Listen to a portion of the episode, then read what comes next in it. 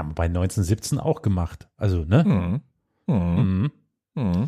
Wenn ihr wollt, dann müsst ihr aber eigentlich noch den von 1930 danach schauen und den von 1979 danach Nein, schauen. nein, nein. Den von warum das? 1970 Nein. gerne, aber den von 1930 kann man Äh, sparen. ich wollte gerade sagen, den von 1970 würde ich ja nun definitiv ablehnen und den von 1930 würde ich befürworten, aber echt gut, das wurde schon. Also 1970 kannst du die Tonne kloppen, vollkommen unnötiger Film, vollkommener Quark. Finde ich gar nicht mal. Ich finde den eigentlich, ich fand den eigentlich Mögen wir uns genau das für Ja. nächste Woche aufheben. Ja, ja, ja, nein, nein, nein, wir machen das jetzt hier. jetzt. Wenn Wir, ihr wollt, wir ändern können das wir, Thema. Nein, wenn, wenn, wenn ihr wollt, können wir noch on the fly ändern. Nee. Nein, Quatsch. Die, die Folge ist geschrieben, die kann ich auch nächste Woche machen. Guck mal, guck mal hier, Carol, der kriegt schon hier Blutsturz, deswegen lass mal. Ich, ja, gehuppt wie gesprungen, Jacke wie Hose, Dings wie Bums. Okay, dann fangen wir mit der normalen Folge an, oder? Ja. Normale Folge.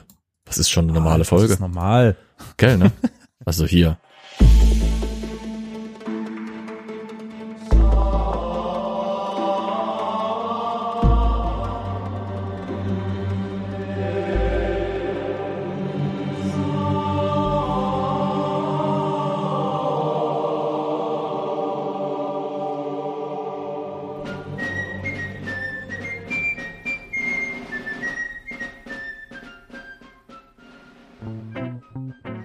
Herzlich willkommen zu einer neuen Folge Historia Universalis, dem Geschichtspodcast.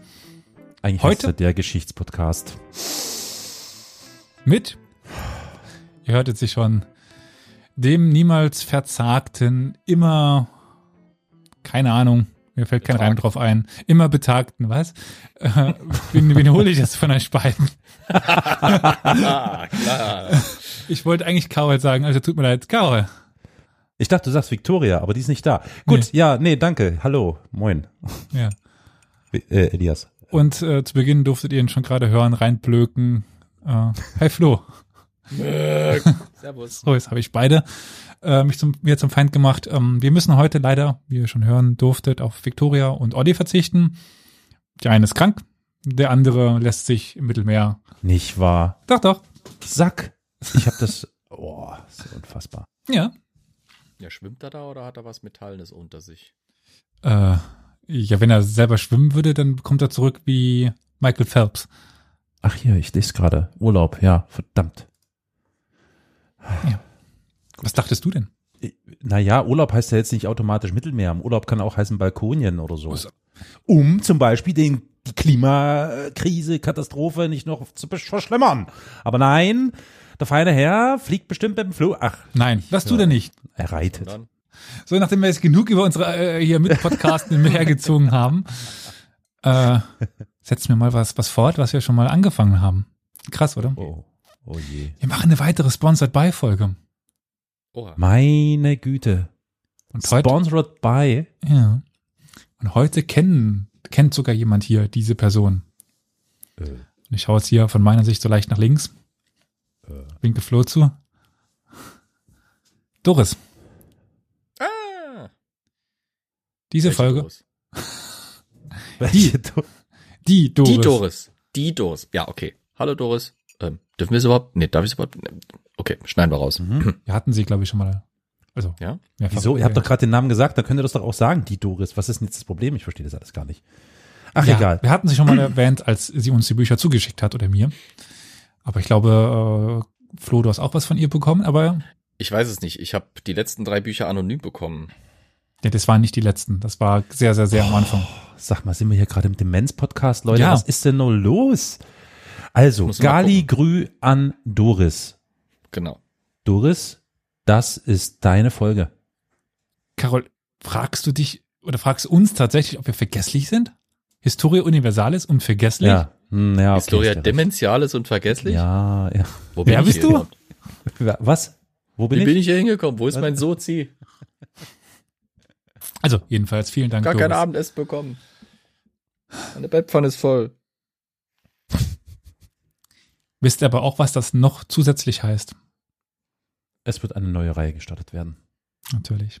Nee, es ist nicht dein Ernst. Ja, natürlich. Oh was kann mein- ich denn dafür, wenn die mir immer so dicke Bücher schicken? Checken, Yes, schenken? es. Ey, ey, äh, also äh, wir sollten langsam echt ein Spreadsheet anlegen, wo wir die ganzen Reihen irgendwie notieren, damit wir nicht durcheinander kommen. Wir machen Marvel-Konkurrenz.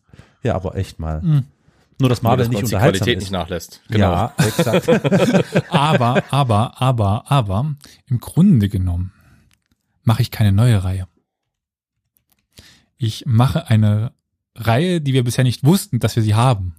Also es ist ein Äh. Prequel. Zu einem Aha. Sequel.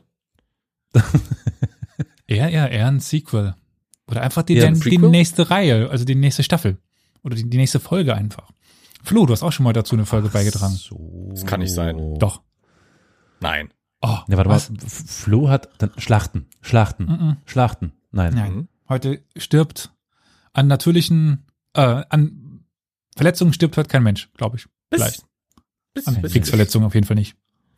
Dazu soll So ich eine Folge ein- gemacht haben. Kann nicht sein. Mhm.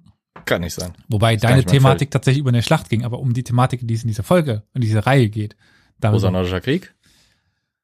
Was? Was weiß ich? Irgendwas mit Krieg, oder? Nein? Also, die erste Folge, die wir, nee, war schon nicht zeitlich die zweite. Die zweite Folge, die wir gemacht haben, war zu den Uiguren. Okay. Ja. Irgendwas mit Steppenreitern. Nee.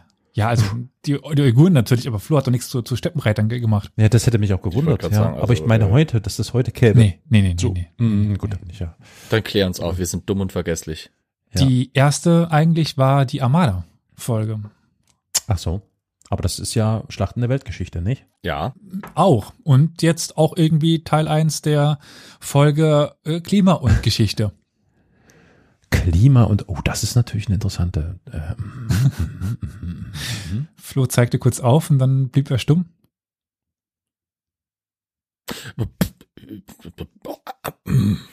Ja, okay. Ja. Der Sturm. Ja, richtig. Das, das äh, Wetter als Einfluss auf die Geschichte, ja. Genau. Ja. Ja.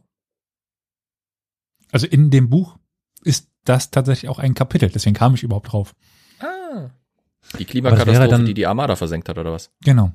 aber das wäre dann schon mindestens Folge drei, vier, drei, drei, weil einmal Armada Einmal Uiguren.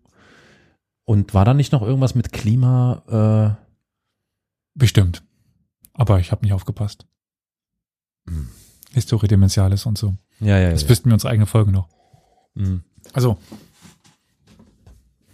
Ich erinnere mich an jetzt keine direkt. Von mir zumindest. War da nicht was mit goldener Hurde und so? Boah, äh, das Problem ist, dass ich über Klimawandel in der Goldenen Horde forsche. Also kann gut sein. Ja, deswegen habe ich das wahrscheinlich irgendwie verknüpft. Ja, aber meinem ob ich Kopf. da mal so eine Willkommen Folge bei gemacht habe. Historia Universalis, der Gesichtspodcast. Gut, okay. Da, lass, lass, fang an. Wir sind bei Folge X von Klima in Geschichte, sagen wir einfach mal, ja? Okay. Aber, lieber Flo und lieber Carol, Ja. ich sagte schon, Steppenreiter kommen heute nicht vor. Jetzt will ich ein Hurra. Gut, das sehen, so. jetzt, es sehen jetzt nur die Leute, die bei Okay. Twitch Live da, dabei sind. Äh, das, wir begeben uns heute auch auf einen Teil der Erde, auf den ich mich normalerweise, oder zeitweise begeben wir uns auf einen Teil der Erde, auf dem ich mich normalerweise sehr ungern bewege. Bruder, ist nicht- äh, Hm? Finanzamt? Habe ich jetzt keine Probleme mit. Es geht aber eher so, so geografisch. Ach so. äh, Mecklenburg-Vorpommern? Nee, so Sachsen? umgeben von Wasser. Umgeben Helgoland? Nee, schlimmer. England. Von, ach so. Aha. Ja. Ähm. Tut mir leid, auch ich muss mal auf diese komische Insel. Und genauer gesagt gehen wir nach Dunwich in Suffolk. Heute rund 800 Einwohner. Einst war es was, lieber Flo? Hm? Dunwich? Wer? Ich war gerade noch mit Dunwich, es ist Dunwich, aber okay. Eins war Dunwich, was, äh, hat es nur 700 Einwohner gehabt, bestimmt mal. Warum? Was, ich weiß jetzt gerade nicht, auf was du raus willst. Da ist aber ein B. Wie, wie, wie in dem Namen. Bin ich so ja, schlecht? das ist stumm. Echt? Ach, diese, Ja. diese Briten. Ja, Worcester Sauce statt Worcester. Worcestershire, Worcestershire Sauce. Whatever. Okay, Elias, jetzt hast du dir wieder voll ein Ei gelegt, ne? die, du hast mit dem Thema noch nicht mal, bist doch nicht mehr richtig angefangen, hast schon Oh Mann, okay. Schon den Namen gebutschert. Ja, es wäre auch keine Folge von Historia Universalis, wenn ich den Namen richtig aussprechen würde. Ah, Historia Wie Superpur auch schon schrieb, herrlich, eine Folge mit lauter falschen Aussprachen. Genau. Exakt, das habt ihr richtig erraten. Jedenfalls gehen wir nach Dun Dunwich, In? Suffolk. Ja. Oh, uh, uh. Und von was war das mal die Hauptstadt? Dunwich. Ja. Ha. Hä? oh, hast du jetzt Au. tatsächlich, hast du jetzt Flo echt auf dem Ja, linken ich weiß nicht, Fuß auf was er raus will. Auf welche, von was war das die Hauptstadt? Ja, keine von Ahnung. großen Königreich. Dunwich? Wessex oder was? Äh, naja, Wessex, Oh, Essex, wo ist mal Suffolk? East, Suffolk? East Anglia, was ist das? Rom, Madrid, Spanien. Äh, East Anglia. East Anglia, ach so. Ja. Muss mal so weit im Osten. Ja, stimmt, ich war Suffolk. Ja, okay, gut. Ja. Also gegen Ende des 11. Jahrhunderts war es eine blühende, florierende Stadt, riesig für England mit ja, 3000 Einwohnern. Aber gut, was erwartet man auf so einer Insel? Äh, fast so groß wie damals London. Heute würde man es als Kaff bezeichnen, aber gut. Es Wo waren kommst du nochmal her? aus einer Stadt mit Einwohner mehr hat das? Einwohnern. Überlegt. Und wo kommst du nochmal her? Meine besser. Stadt, meine, ich meine Herkunftsstadt hat über Popcorn. 30.000. Ah, nice. Ja, meine hat äh, deutlich über 30.000. Naja, Schafe? also Twitch and Blast merkt richtig an, aus Dunwich wurde doch die Worcestershire Sauce nach Leicestershire exportiert, oder? Und dann haben wir die, die Trout und Trout und so, ach, dieses verkackte Englisch, wieso spreche das ist, Jedenfalls eine Sturmflut äh, hat es am Ende des 13. Jahrhunderts schwer zerstört, liegt an der Küste. Und dann kommt noch eine zweite, die als zweite Merkulus-Flut in die Annalen einging. Merkulus-Flut. Am 16. Januar 1362 zerstörte das dann nochmal. Alle acht Kirchen von Dunwich wurden so am 14. Jahrhundert ein Opfer der Sturmwellen und der Küstenerosion. Ja, in den letzten Jahren sind mit Methoden der modernen Unterwasserarchäologie Spuren des alten Dunwich im schlammigen Meeresgrund nachgewiesen worden. Das ist ganz interessant, äh, diese Stadt dann nochmal irgendwie aufleben zu lassen aus dieser Küstenregion. Dunwich gilt aber irgendwie auch als Art Menetekel, also als Hinweis darauf, was Küstenregionen in Zeiten klimatischer und wetterbedingter Extreme drohen könnte. Also in Zeiten von ja, steigenden Meeresspiegeln ähm, droht das sicherlich nicht nur Amsterdam. Hm. Ähm, aber verlassen wir erstmal jetzt irgendwie diese komische Stadt, die man nicht aussprechen kann, die auch leichter für mich als das Atlantis von England bezeichnet wird. Das ist jetzt unser Ausgangspunkt, so, ein- so ein bisschen darauf. Aber eigentlich, das wollte ich jetzt nur machen, um England ein bisschen zu, zu dissen, um das ist schön nach hinten losgegangen, äh, wollte ich auf eine ganz andere Zeit eingehen. Aber wir haben heute sowieso so ein bisschen Episodenfolge. Also nicht nur, dass wir eine, eine Folge in einer Reihe sind, sondern heute kommen noch mehrere Themen dran, die angesprochen werden. Also jetzt dieses Dunwich, was im Rahmen einer ja, Springflut, einer Überflutung verloren gegangen worden ist. Und jetzt springen wir in die 1970er und 1980er Jahre. Wer von euch kennt All oder Al Stewart? Stewart, Stewart, so wird ausgesprochen wahrscheinlich. L. Stewart? Ja, Also, Musiker. aha. Kennt er nicht. Nope. Nicht Sollte ich? Hm. Ist es der, nee, ich meine Trompeter, aber ich, nö. Nix gut, danke. coldest winter in memory was 1709. The sea froze off the coast of France, all along the Neptune line. By the lost town of Dunwich, the shore was washed away. They say you hear the church bells still as they toll beneath the waves. Come all you earthly princes. Da war nochmal unser Dunwich dabei. Mhm. Und das Lied hieß The Coldest Winter in Memory. Und wann war dieser kalteste Winter in der Menschheitsgedenken? Ich habe einen Verdacht. Wann? Also nicht aufs Jahr genau, aber irgendwo unter der Herrschaft Ludwigs des 14. von Frankreich. Nee. Nicht? Verdammt. Okay, ich äh, tippe, tippe, tippe, tippe, tippe irgendwie so Mitte des ähm, Mitte des 19., 18. Jahrhundert. Äh, Ja, nicht- 18. Nie, nicht Ach, Mitte, nee, aber naja, 18 sind wir? Naja, klar, ich meine, ich hab, ich bringe das in Verbindung mit diesem Vulkanausbruch. Nein, nicht Tambora, Okay. falls du den meinst. Ja, nee, gut. Aber Vulkan, da sind wir schon ganz richtig. Also wenn du Tambora meinst, dann nein, das war 1800. Es gab doch da diesen, 18. diesen krassen Vulkanausbruch, wo irgendwie Monate, Monate, Das Jahr Monate ohne- lang ohne Sommer. alles, Ja, ja, ja. ja, ja, komplett das war alles und ziemlich okay, genau das war ein Tambora. Jahrhundert später, Ja, ja. alles klar, okay. Äh, The Coldest Winter in Memory was 1709. Mhm. Singt er ja sogar. also hätte man gerade eben hören können. Er geht dann aber auch um die Perspektive eines schwedischen Soldaten in diesem Lied. Der mit seinem König, Karl der wievielte Flo? Zwölfte. Danke. Auf dem Feldzug gegen wen war, Flo? Äh, da wahrscheinlich gegen die Russen noch. Peter. Der Peter. Peter, der, der genau, der Pet, äh, Carol, dein Einsatz. Äh, ja, Moment, Sekunde. Ähm, PDG. Right. Ja.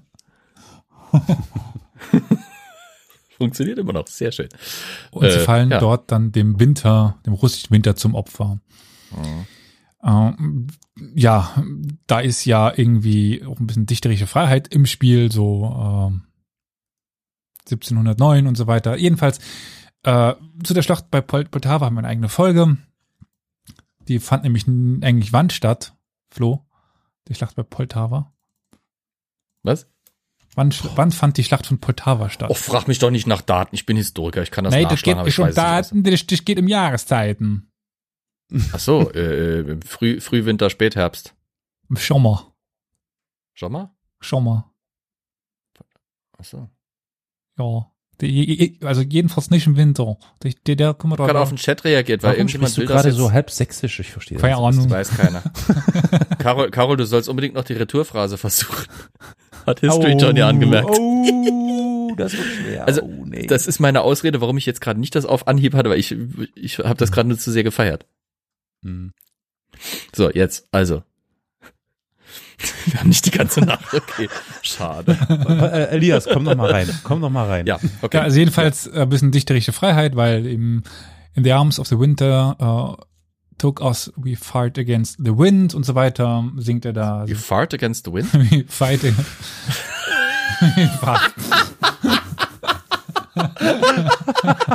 Jetzt im Warm Das ist aber, das ist aber grenzwertig, ja? Ey, können wir doch schon mal Sneak Peek auf die zukünftige Folge machen. Bei äh, äh, hier im Westen nichts Neues pupen sie sich doch quasi auf, auf, auf die Hände.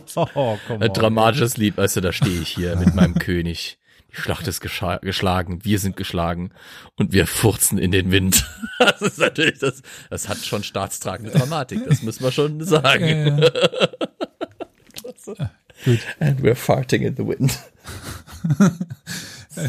Gern geschehen. Ähm, jedenfalls, so ganz falsch liegt jener Herr äh, S-T-E-W-A-R-T äh, gar nicht so ganz, weil es war ein sehr, sehr, sehr, sehr kalter Winter. Und wahrscheinlich bis ins 20. Jahrhundert, ähm, also man könnte überlegen, ob der Februar 1956 noch kälter war, im 20. Jahrhundert. Was? Ja. Echt? Mhm. Ähm, 1979 war es ebenfalls sehr kalt. 1979 hatten wir einen Temperatursturz über Neujahr von 25 Grad. War nicht 45, 46 äh, äh, ziemlich extrem kalt, der Winter? Auch noch? Boah, ich habe bis nicht jeden Winter nachgeschaut. Ja, das sagen unsere Großeltern. Ist schon klar, aber ob das wirklich so war, ist noch eine andere Frage. Ja, nee, es ist, ähm, ich habe das schon öfters mal gelesen und äh, bei uns ist es auch zum Beispiel im Museum thematisiert, weil es halt besonders bitter war. Die Leute sind ausgebombt und dann kommt dieser arschkalte Winter. Nichts zu fressen, nichts zu brennen, nichts überm Kopf. Aber gut, Mhm. egal. ja, geht jetzt eigentlich ja nicht um diese Jahreszeit, sondern um 1900, äh, 1907, äh, 1709, so wird ein Schuh draus.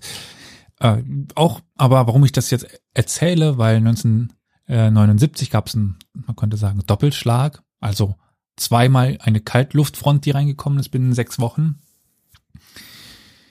Aber im Gegensatz zu früheren extremen Wetterereignissen, etwa in der Antike oder Mittelalter, haben wir endlich mit 1708 und eben vor allen Dingen 1709 Daten.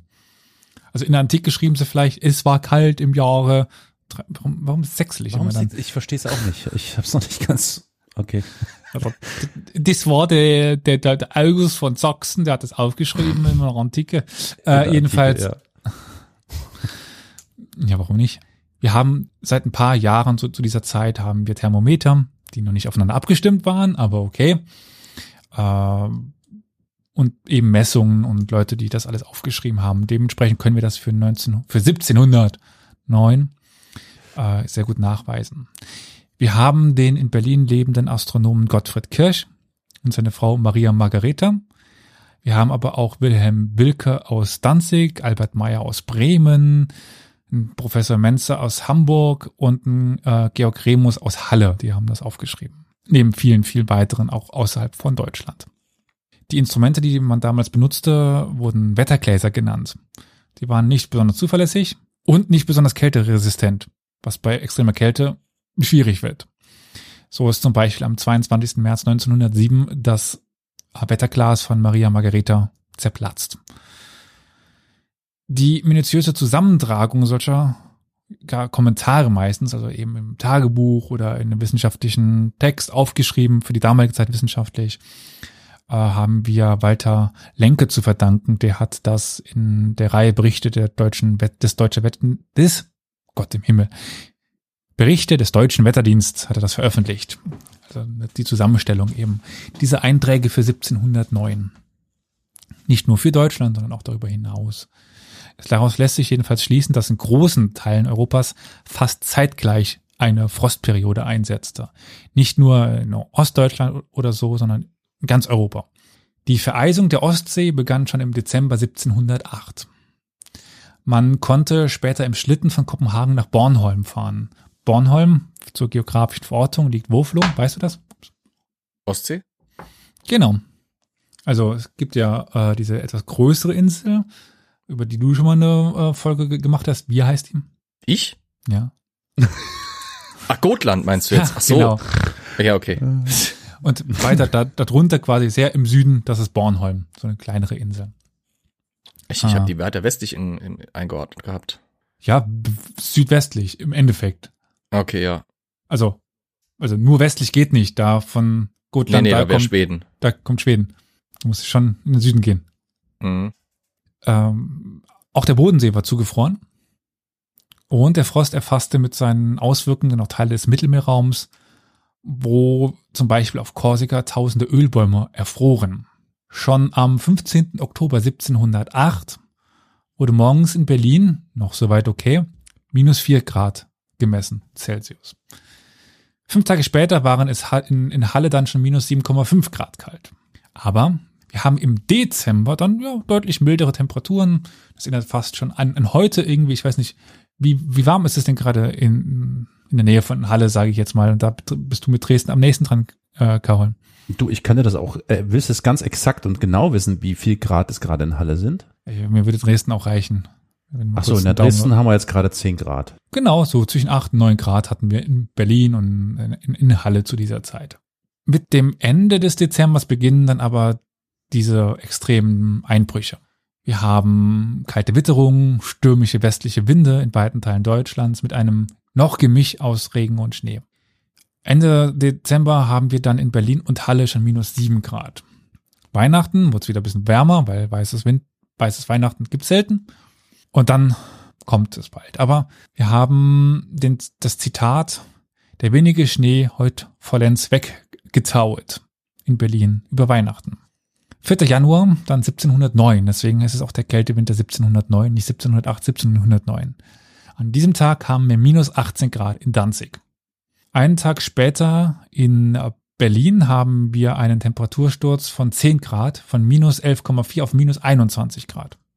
Kältewelle erreicht dann am 7. Januar Montpellier in Frankreich und am 8. Januar Portugal, wo sie auch die Mündung des, äh, ja, es ist der Trejo, der Trejo, Wenn es Trejo, Portugal ist, würde ich sagen Drecho, ja. Aber was Ja. weiß ich schon. ja, Wahrscheinlich eher der Trejo, die, die haben ja dieses, dieses Je eher ja. als die Spanier. Wenn es Spanisch wäre, würde ich sagen Trejo, aber, aber bei den Portugiesen ist es wahrscheinlich Trejo. Das gleiche. Das, Der das Fluss sagst du zugefroren. ja, Rassist. genau, die Bach ist halt zugfror. Punkt. Genau. In Südosteuropa haben wir dasselbe. Wir haben einen Tagebuchschreiber aus Siebenbürgen, der notiert, dass Reisende, die nicht rechtzeitig in eine Unterkunft gekommen sind, auf freier Strecke einfach erfroren sind und ganze Schafsherden einfach festgefroren sind auf ihren Feldern und gestorben sind. In Berlin maß dann der Astronom Kirch einen Rekordwert von minus 21 Grad tagsüber und der Wind nahm zu und brachte auch Schnee mit sich, ohne dass die Temperaturen heruntergehen. Normalerweise wird es ja wirklich nur kalt in Deutschland, so richtig deutlich minus, wenn der Himmel dann noch relativ frei ist. Wenn Schnee kommt, dann wird es nochmal wärmer. Aber das war nicht der Fall. Morgens stand sogar minus 30 Grad in Berlin auf dem Glas. Wir haben noch, ein, also diesem Wetterglas, wir haben teilweise noch kältere Einträge. Davon geht man aber aus, dass die einfach Fehlmessungen waren. Also haben teilweise bis zu minus 40 Grad, aber 30 Grad ist da realistischer. In Frankreich sah es nicht besser aus. Wir haben in Paris minus 18 Grad, in Montpellier minus 15,5 Grad und Montpellier liegt ja relativ weit südlich, weil bekanntlicherweise liegt Montpellier wo? Carol, du magst so Geografie. Wo liegt Montpellier? In Frankreich. Gerade ent, ich muss mich gerade wieder entmuten. In Frankreich, in Frankreich, Montpellier, keine Ahnung, was weiß ich, Geografie, Alter, lass mich doch. Äh, Am Mittelmeer. Im Süden. Im Süden, ja, so. Ja, Westlich von Marseille, genau. östlich von Genau, wollte ich Narbonne. auch gerade sagen. Ja, genau. Am 13. Januar haben wir dann minus 21,3 Grad in Paris. Sämtliche wichtigen Flüsse Frankreichs waren zugefroren, ebenso wie die Kanäle in Venedig, wie der Sund zwischen Helsingor und äh, Helsingborg, Dänemark und Schweden. In Berlin, wo damals Preußen herrschte und es eine relativ legendäre Strenge gab, was militärischen Dienst angeht, hat man die Zeiten der Wachen verkürzt, weil die einfach sonst erfroren werden beim Wacheschieben. Und es war einfach arschkalt. In den nächsten Tagen fiel dann vielerorts reichlich Schnee und ein leichter Temperaturanstieg, aber noch nicht wirklich Entspannung. Und von der Monatsmitte, also Januar bis zum 24. Januar, zog dann die nächste Kältewelle über den Kontinent. Ich sagte schon, es war nicht eine Kältewelle, es waren zwei, wie 1979. In Stockholm kolportierte ein aufmerksamer Zeuge, dass der Speichel eines Mannes, der aus einem Fenster im sechsten Stock spie, bei der Ankunft auf den Boden gefroren und in kleine Teile zersplittere. Die Frage, wie realistisch, aber das kann schon sein. Ja gut, ich meine, guck dir mal an, wenn in, in Ostrussland irgendwo bei minus 42, 43, 45 das- oder noch mehr Grad einer aus dem Wasserkocher kochendes Wasser rausgießt und am Schluss kommt dann nur so ein kurz mal dampfender, ansonsten schneeiger Nebel runter, dann Hm, warum nicht dann auch ein Spauz von dem Typen, der nur mit 30 Grad rauskommt, also hm. In den letzten Tagen des Januars setzte dann Tauwetter ein. Aber am 6. Februar kommt die dritte Welle. Also fast wie bei Corona könnte man sagen. Wenn man denkt, man ist durch, dann kommt die nächste Welle und die nächste Welle und die, die nächste Welle. Äh, Von Wien bis Berlin gab es wieder Temperaturen von minus 15, 16, 17 Grad. Also im Vergleich zu den minus 20 Grad noch aushaltbarer, aber immer noch sehr kalt und sehr bitter. Mitte Februar glaubte man schon, das Schlimmste hinter sich zu haben. Es begann zu tauen, so dass einige Bäche und Flüsse über die Ufer traten. Das war damals ja noch üblicher, als es heute ist. Doch der Frost kehrte zurück und die Flüsse froren wieder ein. Und muss wohl ziemlich glatt gewesen sein damals. Also wenn man sich überlegt, Tauwetter und dann wieder wirklich von jetzt auf gleich, also es muss sehr schnell passiert sein Mitte Februar, dass alles wieder zugefroren ist. Durch diesen dann auch Frost und die Eiskälte samt Schnee ist in vielen Städten das alltägliche Leben ja mehr zum Kampf ums Überleben geworden. Schwierige Versorgungslage, das schränkt natürlich auch den ganzen Transport von Lebensmitteln ein. Und in der sich damals entwickelten Großstadt wurde es nun schwer, sich mit Essen zu versorgen. Großnot, Zitat, also große Not, große Sorge, hat Maria Margareta Kirchen notiert am 17. März. Das war ja kurz vor dem kalendarischen Frühjahrsbeginn bei minus 12 Grad. Am 19. März fiel dann nochmal Schnee in Berlin, der dann zum ersten Mal seit langer Zeit in Regen wieder überging. Wir befinden uns aber eben schon ja fast Ende März. Der, ja, dieses Eis und der Schnee sollte aber noch sehr lange auf den, den Straßen von, von Berlin oder Danzig oder Warschau, Stockholm sein. Es gibt manche Ostseehäfen, die bis weit in den April hinein immer noch mit Eis bedeckt waren und so die Ostseeschifffahrt in diesem Jahr fast gänzlich zum Erliegen gekommen ist. Und in Berlin dauert es bis zum 30. April, bis die ersten Bäume blühen sollten. So eine extreme Kälte für dieses Jahr, ein extremer Einschnitt. Historia Universalis ist ein kostenloser Podcast. Allerdings kostet uns seine Vor- und Nachbereitung jede Woche viele Stunden. Wenn dir gefällt, was wir tun, dann freuen wir uns über eine Kaffeespende über co-fi.com slash Historia Universalis oder finanzielle Unterstützung in Form einer SEPA-Überweisung. Alle weiteren Informationen zu Spendenmöglichkeiten findest du in der Episodenbeschreibung. Selbst innerhalb dieses, was sich kleine Eiszeit nennt, Carol, hast du schon mal was von der kleinen Eiszeit gehört? Ja, ich habe durchaus was von der kleinen Eiszeit gehört, ähm, aber ich weiß nicht mehr genau, wann das war, wie das war. Hm? Also die kleine Eiszeit ist eine Periode, die an das sogenannte mittelalterliche Klimaoptimum anschließt. Das mittelalterliche Klimaoptimum bedingt äh, Expansionen, zum Beispiel ja auch der Skandinavier, der sogenannten Wikinger. So eine Theorie, warum Grönland Grönland heißt und nicht, also nicht Eisland zum Beispiel, Mhm. weil es eben wohl möglicherweise grün war damals. Man kann halt schön nachvollziehen, dass die Korn Aus Norwegen. die Weinanbaugrenze weitaus nördlicher lag als heute. Also es gab Wein in Mittelschweden, Ostnorwegen, ja. Es gab äh, Weinberge wohl auch in, in Teilen Finnlands oder in Großbritannien. Gut, heute englischer Wein, den will man lieber nicht trinken, aber damals war das durchaus normal, dass man bis kurz vor die schottische Grenze Weinberge hat. Und selbst in Schottland, glaube ich, in Südschottland gab es noch kleinere Gegenden, wo es Weinberge gab.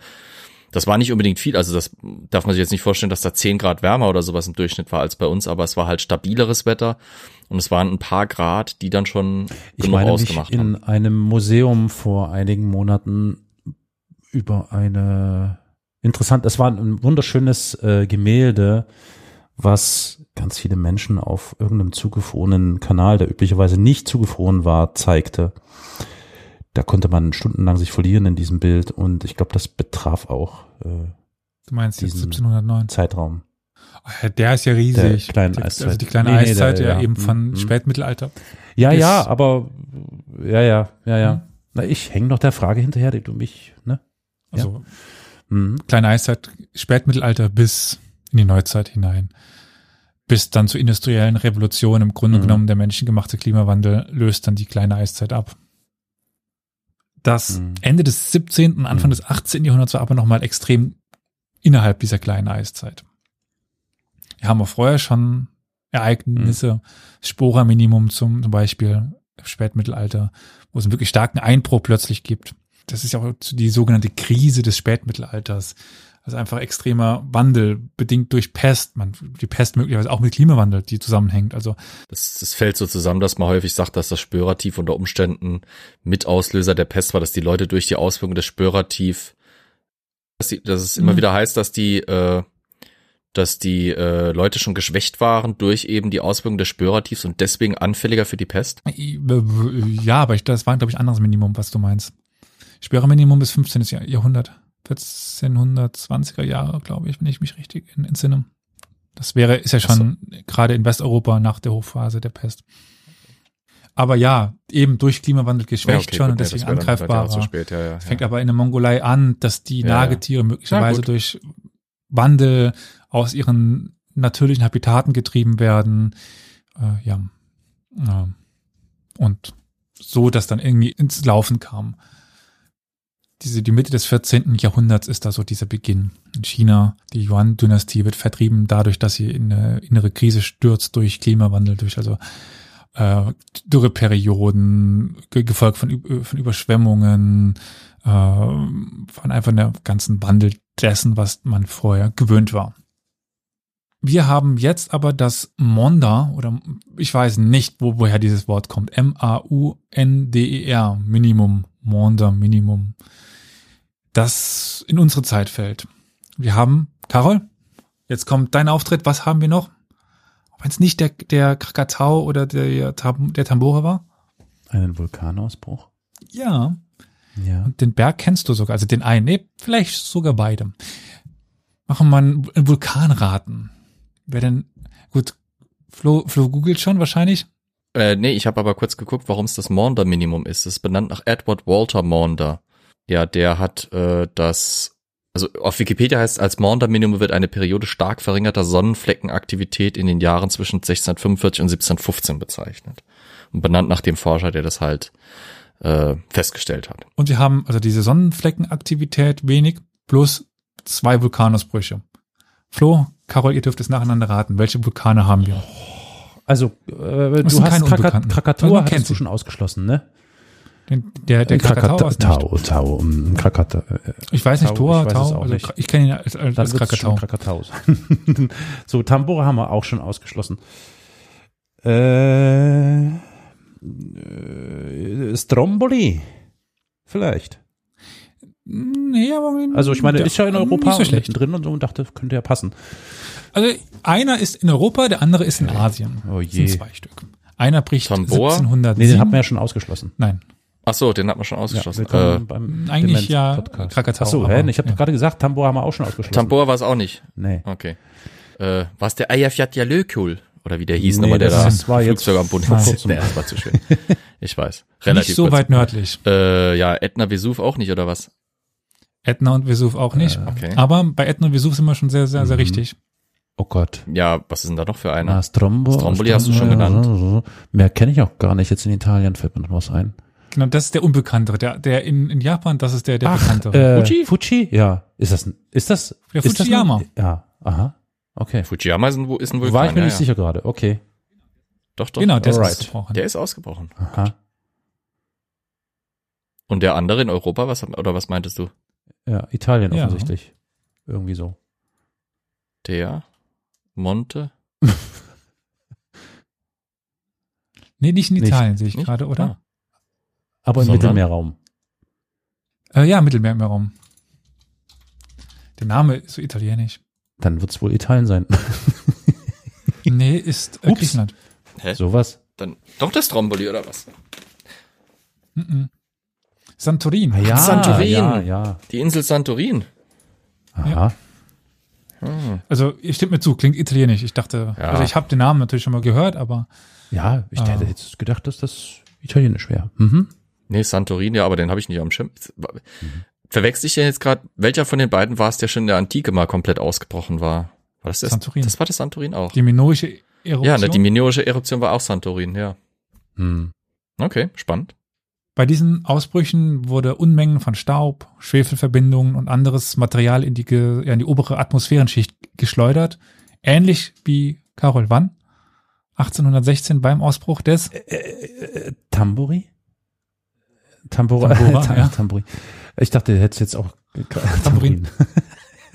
Habe ich leider jetzt nicht bei der Hand, sonst hätte ich mal schnell was gemacht. Äh, genau. Hm? Und dadurch wurden die Menschen geschwächt, es gab Lebensmittelknappheiten, Hungersnöte, so, soziale Unruhen waren die Folge und, und, und. Also ganz viel, was dann im 18. Jahrhundert passiert ist, kann man als Auslöser auch dieses, diesen Kältewinter 1709 sehen und sowieso die, die verringerte Sonnenfleckenaktivität, äh, die Vulkanausbrüche. Also insgesamt war es eine sehr kalte Periode, eine klimatisch sehr schlechte Periode. Typhus und Grippe breiteten sich endemisch aus und epidemisch aus, nicht nur endemisch. Die Menschen hatten schlechten Widerstand gegen eingeschleppte Infektionen. Und alleine in Frankreich starben allein in diesem Winter wahrscheinlich eine halbe Mi- Million Menschen. Nicht jetzt, also nur in diesem Winter. Darüber hinaus natürlich noch weitaus mehr. Und am Hof des Sonnenkönigs zu Versailles fror und verhungerte man natürlich nicht, aber nichtsdestotrotz war es auch dort kalt und es erscheint aber trotzdem irgendwie banal, wenn man sich denkt, dass gerade in den Städten Tausende von Menschen erfroren und dann schreibt dann unsere Lieselotte von der Pfalz. Man könnte sagen, typisch Pfälzerin, so ein bisschen, na egal. Entschuldigung. Zitat. Also 10. Januar 1709. Es ist eine solch grimmige Kälte, dass es nicht auszusprechen ist. Ich sitz bei einem großen Feuer, hab einen Schirm vor der Tür, einen Zobel auf dem Hals, einen Bärensack auf den Füßen und alle Lebewohl zittere ich vor Kälte und kann kaum die Feder halten. Mein Tag des Lebens habe ich in keinem solchen rauen Winter erleben wie diesen. Der Wein erfriert in den Bouteillen. Und wenn dem Pfälzer schon der Wein zufriert, dann weiß man, es ist Da ist die Kacke am, ah, nee, nicht am Dampfen, weil es zu kalt ist, aber meine, Ja, meine doch, Güte. doch, wenn es kalt ist, dann dampft die Kacke in der Regel schon. Hm? Oh, stimmt, okay, ja. Okay, ja, dann, ja. Daher I kommt rest das, my glaube ich, case. auch. Hm? Wir furzen in den Wind. Ja. Und in der Pfalz gilt dieser Winter auch als einer der größten Katalysatoren für etwas, was sehr prägend für die Geschichte der Welt wurde im Endeffekt, jetzt modern, aber gerade auch für die Geschichte der Pfalz. Die große Auswanderung Mhm. nach Großbritannien und, und Amerika. Ja. Der Auswanderung, der wir dann eine Fam- Familie Trump dann zu bedanken haben. Unter vielen anderen. Genau. Aber gut, wo wir aber jetzt in Frankreich sind. Versailles. Versailles war ja nicht nur Ort von komischen Pfälzerprinzessinnen, die, die den Wein äh, fe äh, festfrieren. Oh Gott, ich muss irgendwas da danach. Ich, Flo, ich war zumindest kurz auf der Insel heute. Ich spreche über Pfälzer, das musst du mir auch hoch anrechnen, oder? Und ich spreche nicht über Steppenreiter. Sagen wir es mal so, ich weiß, warum ich Themen über die Pfalz lieber, lieber, lieber dann einschiebe, wenn du nicht da bist. Okay, also ähm, Angehörige der aristokratischen und bürgerlichen Oberschicht, aber auch des Bildungsbürgertums, wie Flo einer ist, Guter Anfang, da kommt noch ein bisschen mehr, hoffe ich mal, ne? in dieser Zeit der Aufklärung las, lasen sie Werke wie ja die Texte von Rousseau, Montesquieu, Voltaire und begannen sich langsam für deren Gedanken zu begeistern. Hast du die mal dir zu Gemüte geführt, Flo? Rousseau, Montesquieu, Voltaire. Von Voltaire habe ich eine Sache gelesen, steht auch irgendwo da hinten über mir, äh, über, über Karl den Zwölften, der hat eine Biografie über ihn geschrieben, aber sonst, ja, ich bin Ich nicht so der Buch Philosoph, da müsste, da müsstest du meine Ja. bessere Hälfte, die aber wahrscheinlich schon in Morpheus Arme schlummert, äh, fragen, die liest so Sachen eher als ich tatsächlich. Da muss ich mich als Banause, Kulturbanause äußern und offenbaren. Ich Mach bin kein großer draus. Philosoph. Mach mal zwei draus. Ja. Das überlassen wir den Philosophen. Ja. Carol, wie sieht's bei dir aus? Ich meine, was von Rousseau gelesen zu haben, aber das ist schon so lange her, dass ich das, also es scheint jetzt auch keinen bleibenden Eindruck hinterlassen zu haben. Aber in diesen Schriften, die ja als Wegbereiter der Moderne galten, weht, so, so kann man sagen, ein Geist, der doch ganz oft in Opposition zu den bestehenden Herrschaftsverhältnissen stand. Nicht immer hundertprozentig, aber doch irgendwie gegen die Monarchie, gegen die absolutistische Monarchie. Und das, obwohl eigentlich fast überall, außer in ein paar gallischen Dörfern wie Genf, den, den Niederlanden oder sowas, eigentlich überall absolutistische Herrscher herrschten. Mit Zensur und Repression. Eigentlich ganz interessant, dass in so einer Zeit das trotzdem von der Oberschicht gelesen worden ist. Aber gut. Französisch war die Sprache der Gebildeten und der Herrschenden sowie der Diplomatie. Und es ist ja bis heute fast noch. Ich weiß nicht, wie, wie genau es ist, aber wenn man heute in ja, den diplomatischen Dienst gehen möchte, muss man immer noch Französisch sprechen. Naja, nicht mehr so wirklich. Also Englisch wird immer mehr die Lingua Franca der Welt. Natürlich. Also kannst ja, es ist viel wichtiger, dass du jemanden hast, der geeignet als Diplomat für Japan ist, der Japanisch und Deutsch kann und nicht, du weißt, Französisch eher Französisch, unter, das unter, stimmt. Also das ist Aber es gibt immer noch sehr viele Länder, ja. die Französisch sprechen. Aber ich meine, nur mal, weil du gesagt hast, dass viele Leute das, das äh, gelesen haben, das, das darf einen fast nicht wundern eigentlich, weil wer hat denn damals zur Zeit der frühen Aufklärung Zugang zu hoher Bildung? Wer hat Zugang zu Büchern in großem Maße? Leute mit Geld. Und wer sind die Leute mit Geld? Das ist das alte Establishment, das ist der Adel, der Hochadel vor allem, das ist das wohlhabende städtische Bürgertum, vielleicht auch noch die kleine Menge des ländlichen, äh, des ländlichen Geldadels quasi, aber es, es wundert eigentlich nicht, dass die Leute äh, äh, ausgerechnet, die von diesen Reformen wahrscheinlich am ehesten getroffen wären, äh, diese Reformvorschläge und diese Reform Reformphilosophie konsumieren. Es ist viel erstaunlicher, Ja. dass sie ihm nicht entsprechend handeln oder dass er halt eben sich ihm komplett sperren. Ähm, wobei sie das ja auch nicht unbedingt machen. Ich meine, gerade, wir haben es ja, ich habe ja in der Christian-Folge das versucht, ein bisschen, ein bisschen zu thematisieren. Es gibt Adlige, die sich dem anschließen, die dem folgen. Nur es gibt halt auch ganz viele, die aus reinem Machterhalt sich eben dem entgegenstellen. Ähm, was ich persönlich ganz spannend finde, ist, dass zum Beispiel in der Zeit der Französischen Revolution ein Großteil des Verwaltungsstandes, der halt eben nach der Französischen Revolution in den von Frankreich besetzten Gebieten äh, äh, eingesetzt wird, regionale Leute sind, die ganz häufig eben, weil sie auch studiert haben, weil sie gebildet sind, ähm, den revolutionären Ideen sehr offen sind, weil sie quasi schon vorher mit dem Ganzen in Berührung waren. Weil halt eben Mhm. so gut wie jeder, der halt eben studiert hat und irgendwie was für, für hohe Bildung übrig hatte, diese, äh, diese, diese aufklärerischen Schriften gelesen hatte. Hm. Und ich meine, es sind ja auch ganz viele Adlige, die mit Voltaire und Rousseau, ich meine, warum schreibt Voltaire eine Biografie über, über, äh, äh, über Karl den Zwölften?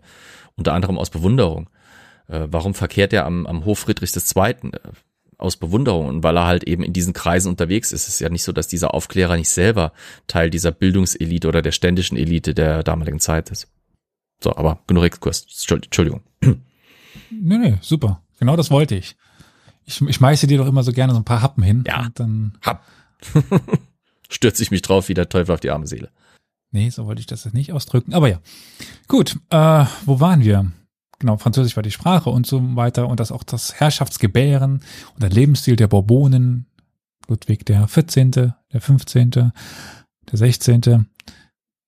war Vorbild für zahlreiche Fürsten, Grafen, Herrscher, Könige, Kaiser in ganz Europa. Man versuchte irgendwie die verschwenderische Hofhaltung in Versailles zu imitieren. Manchmal mehr erfolgreich, manchmal weniger erfolgreich. Auch die Städteplanung. Wenn man heute durch Karlsruhe geht zum Beispiel, schreitet man über Straßen, die sonnenstrahlförmig vom Schloss weglaufen. Und Markgraf Karl Wilhelm schuf sich hier 1715 sein eigenes Mini-Versailles. Aber es gibt viele Mini-Versailles in ganz Europa. Frankreich war aber nicht nur Vorbild. Irgendwie auch dort, aber es war auch überhaupt ein Schwergewicht in der europäischen Riege, sage ich jetzt mal. Es war eigentlich die Macht schlechthin.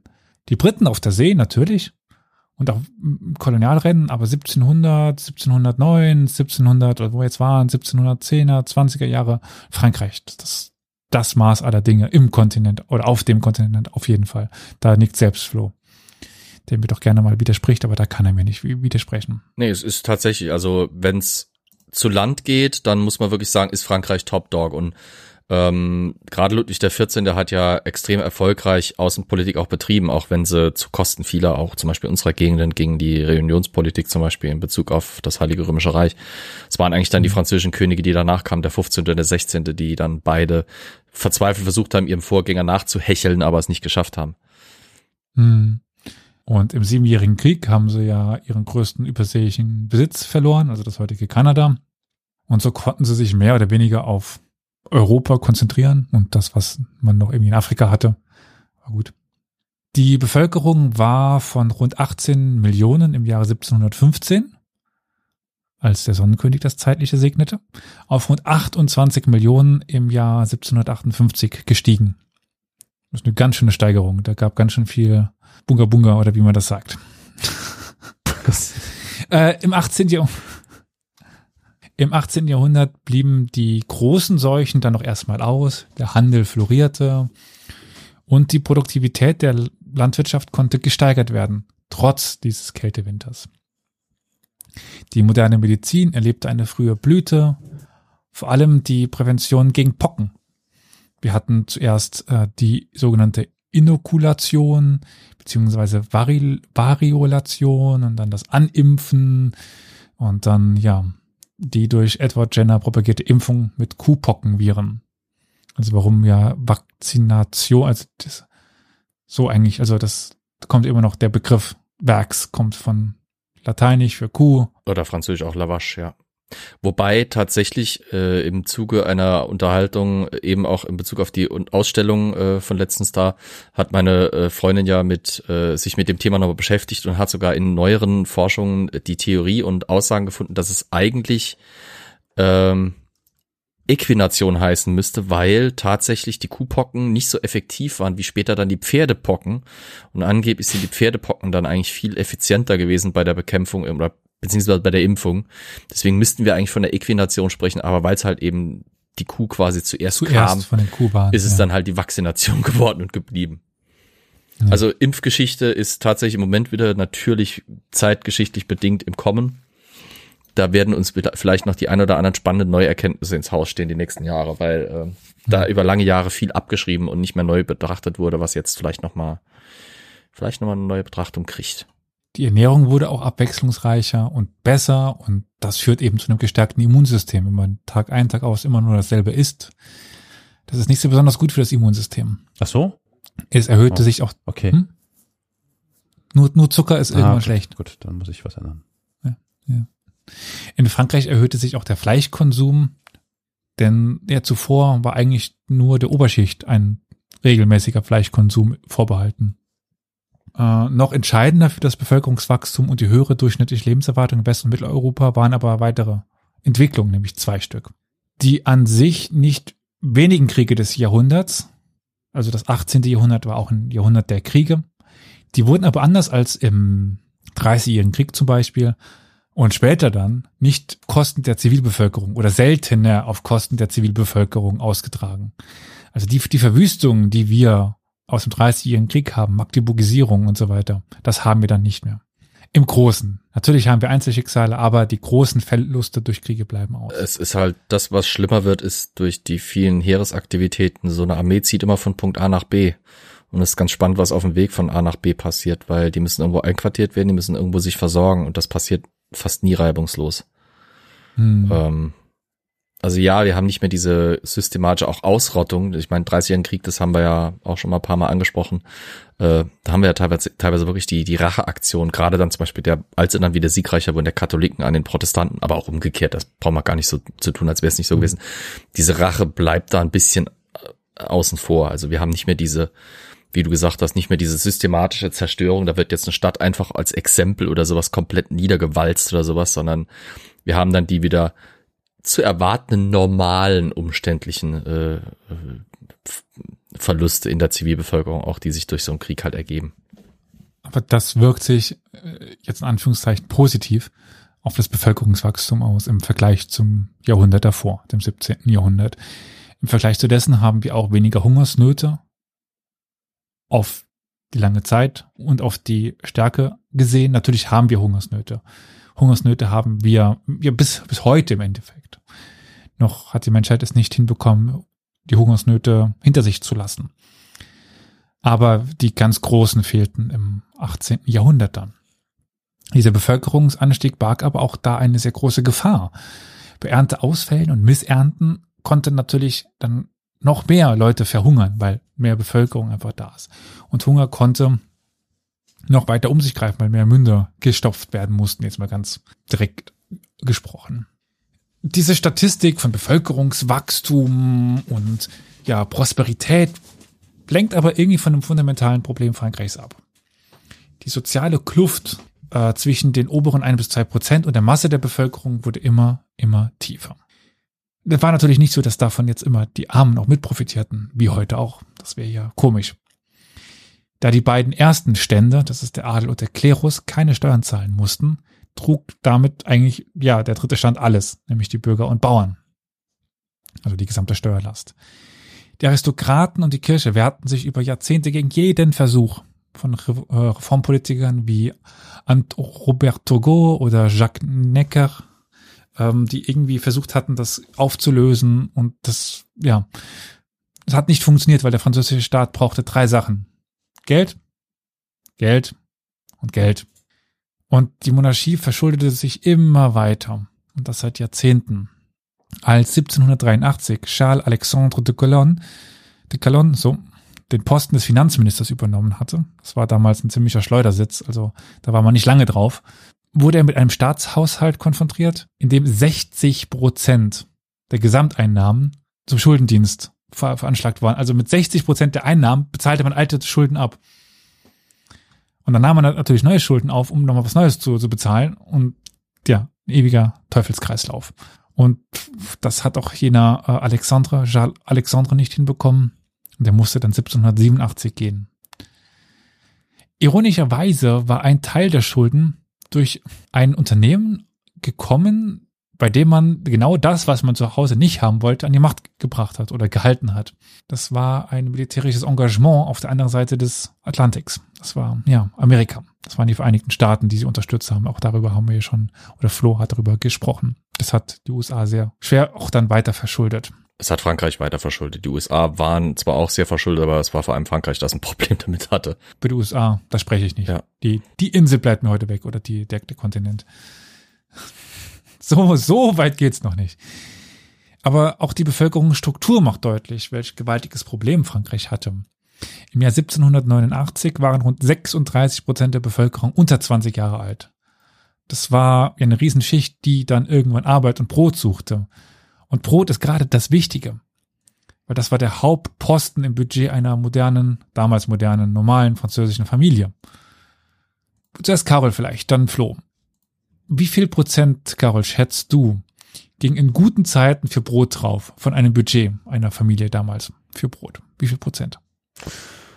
Ich glaube, da das, hm, ja, ich überlege gerade, was war das Grundnahrungsmittel und so und was, hm, naja, naja, war Brot wirklich das Grund? Ich, ich würde ja eher sagen, dass es, ich hätte ja, Ja, eher war's. getippt, dass, ja, ist ja gut, Entschuldigung, darf ich noch kurz ausreden? Danke. Äh, Ich hätte Nein. eher so gedacht, so, so Eigen, Okay, also Flo. Kartoffelgedöns. Gut, also ich sag jetzt mal einfach, naja, ich sag mal fünf Prozent, so. Oh. Du weißt, dass man sich heute darüber aufregt, wenn man die Hälfte seines Gehaltes für Miete bezahlen Ja, aber muss Miete oder ist so? nicht Brot.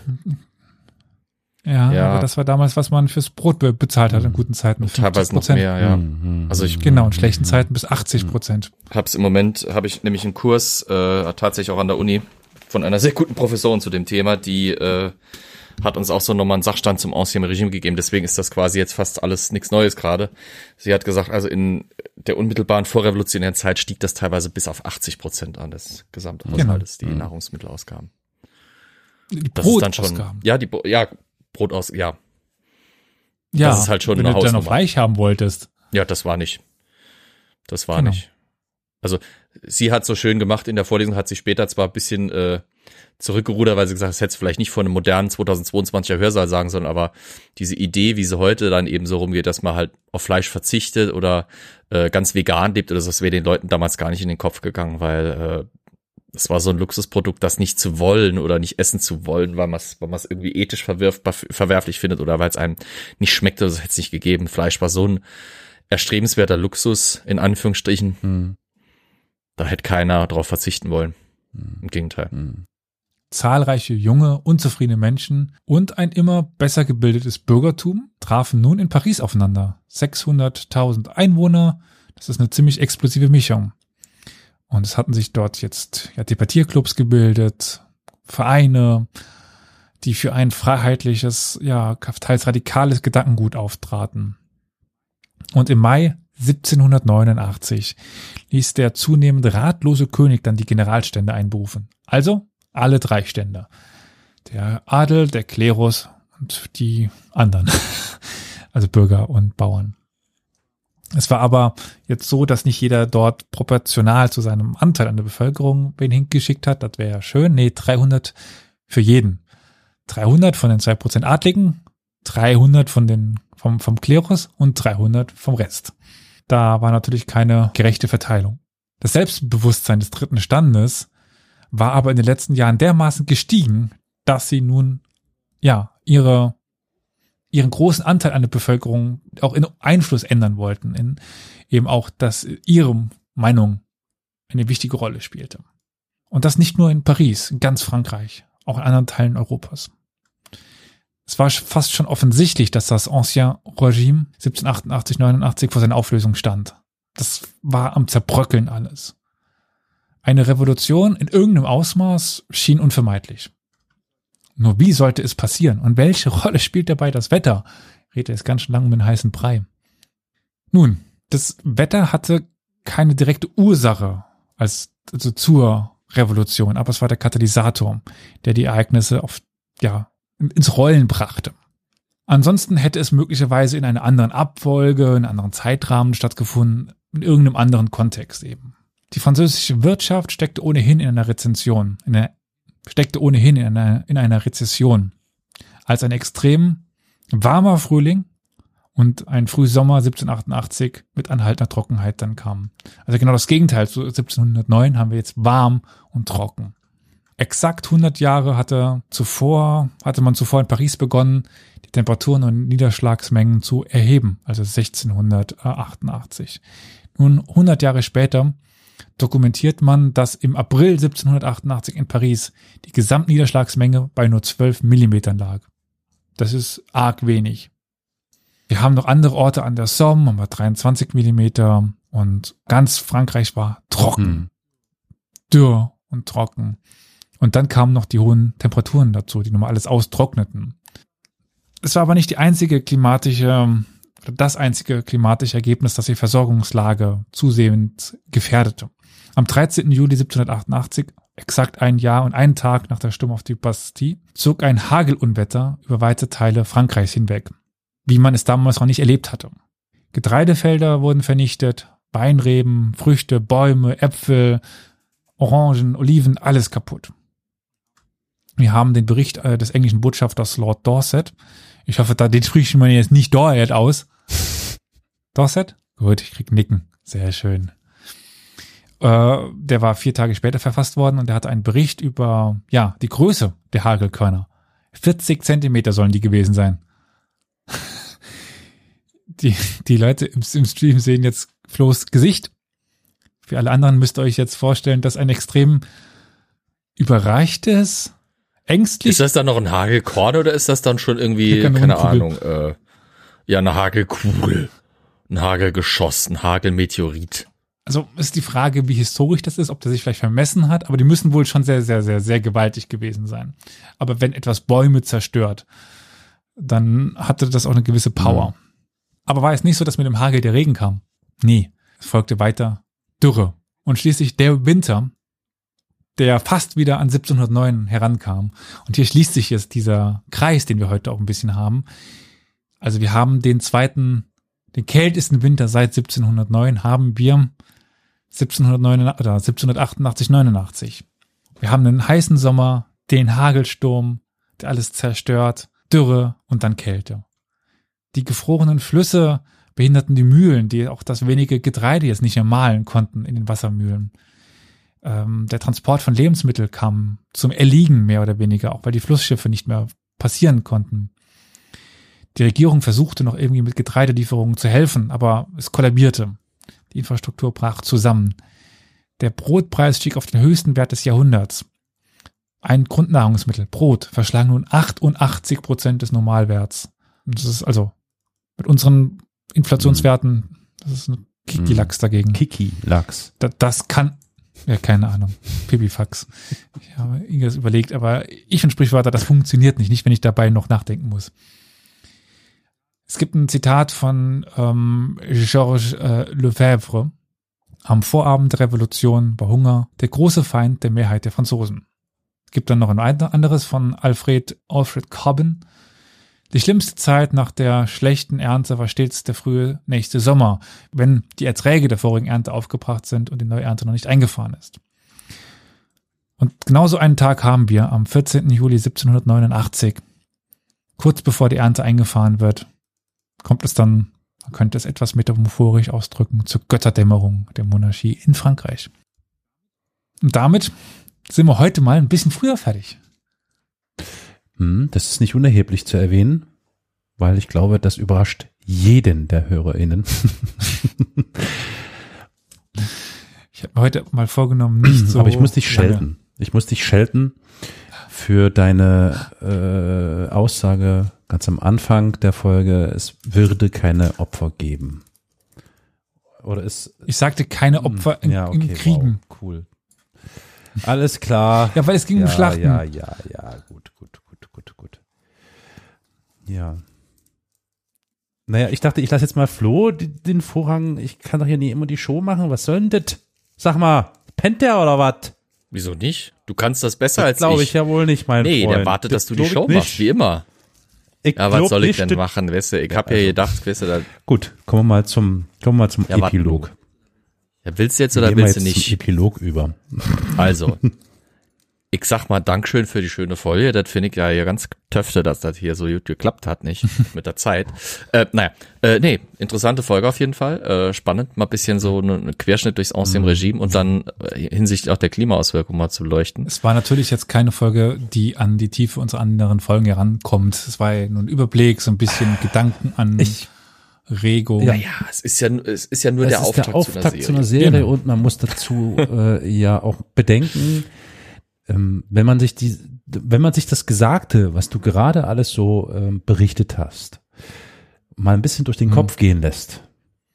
Und Und ja, vergleicht. und äh, mit der derzeitigen Situation vergleicht und mit den ganzen Debatten und Konflikten, die gesellschaftlich gerade äh, irgendwie offensichtlich dreuen, Mhm. dann kann ich nur sagen, good night and good luck. Irgendwie so. Tja, Und nach dann doch etwas ähm, eskalierenden letzten Folgen war es, denke ich, jetzt mal der Zeit nochmal Noch eine ein, einen Scheit draufzulegen. höre ich da minder oder weniger versteckte äh, äh, Kritik oder Nein, was? überhaupt nicht. Ich weiß schon, wie lange die nächste Folge werden wird. Ach, so Was? war das gemeint. Eskalierend im Sinne von äh, zeitlich. Ach so. Mhm. Gut. Ja. Weil eskalierend im Sinne von thematisch ist das ja, was du gerade vorgetragen hast, sehr wohl. Also, ja, definitiv. ja, äh, ja. Nee, nee. Gut. Ja, organisatorisches? Äh, Nicht. Ich schon. hm. Ähm, ich wollte mich bedanken für die drei Bücher, die ich bekommen habe. Äh, ich halte sie mal gerade hier so hilflos in die Kamera. Vielleicht sieht man sie sogar. Äh, sieht man sie? Ja, vor allem beim Podcast hören ist das sehr hilfreich. Ähm, ja, ich habe ein Buch über King John bekommen, also muss ich da wahrscheinlich irgendwann demnächst mal eine Folge drüber angehen. Hoffentlich finde ich Zeit dafür.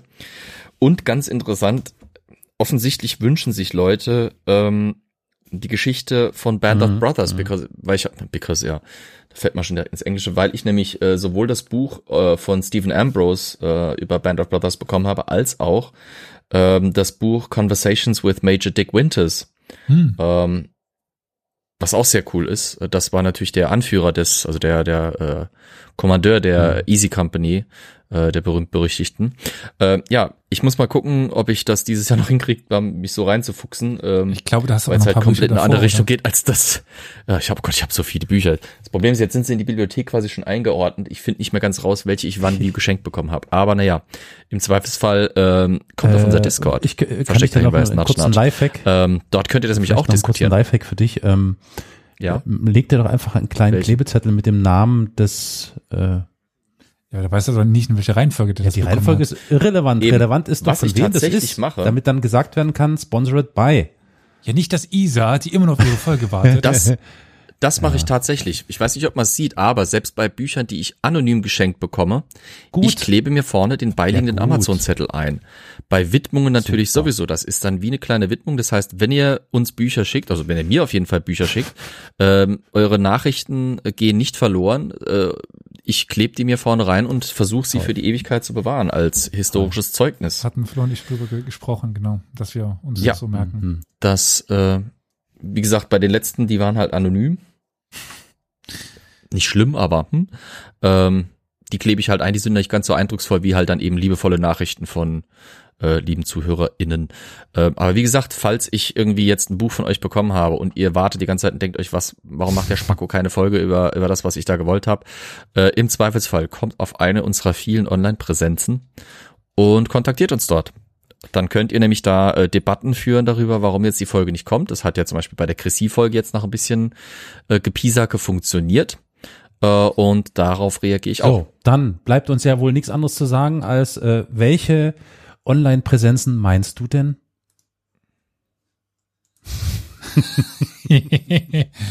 Sei es zum Beispiel unser Discord, sei es unser, Nee, ja gut, Twitter. Na, ey, Sind wir bei Twitter ja, eigentlich noch jetzt, wo Elon aber- Musk da den aber- Nuke ge- gezündet hat? Eigentlich, eigentlich ziehen wir uns da ja weitestgehend zurück. Du hast da dieses eiszeitliche Ja. Tier angeschleppt. Genau, ja, ja, ja, ja. Carol, Na, Mastodon, ja, ja, ist schon klar, ja. Richtig, richtig. Ja, ja, Im Zweifelsfall geht ihr auf www- äh, nee, www.historia-universales.fm, geht dort unter Kontakte und dann habt ihr eine ellenlange Liste mit allen unseren Möglichkeiten, wie ihr an uns rantreten könnt. Im Zweifelsfalle müsst ihr halt hier bei Twitch äh, euch dazuschalten und im Live-Chat spammen, ich will Folge über Schieß mich tot und dann reagieren wir darauf hoffentlich irgendwann auch. Ich sehe Isa schon spammen, dass sie endlich ihre Folge haben will. ja. Isa kriegt immer Isa- wieder Krieg im Mittelalter. Ich habe schon Also, ganz viele Schlachten also aus dem äh, Mittelalter Gott sei es getrommelt. Hoffentlich wird das nie eintreten, aber sie wird eines Tages auf dem Sterbebett liegen und sagen, wann kommt die Folge? ja, Ja, ich muss mich aber auch noch an Isas Folge dran setzen. Aber bis dahin würde ich sagen, hat Carol das letzte Wort. scheiße. Fuck, warte.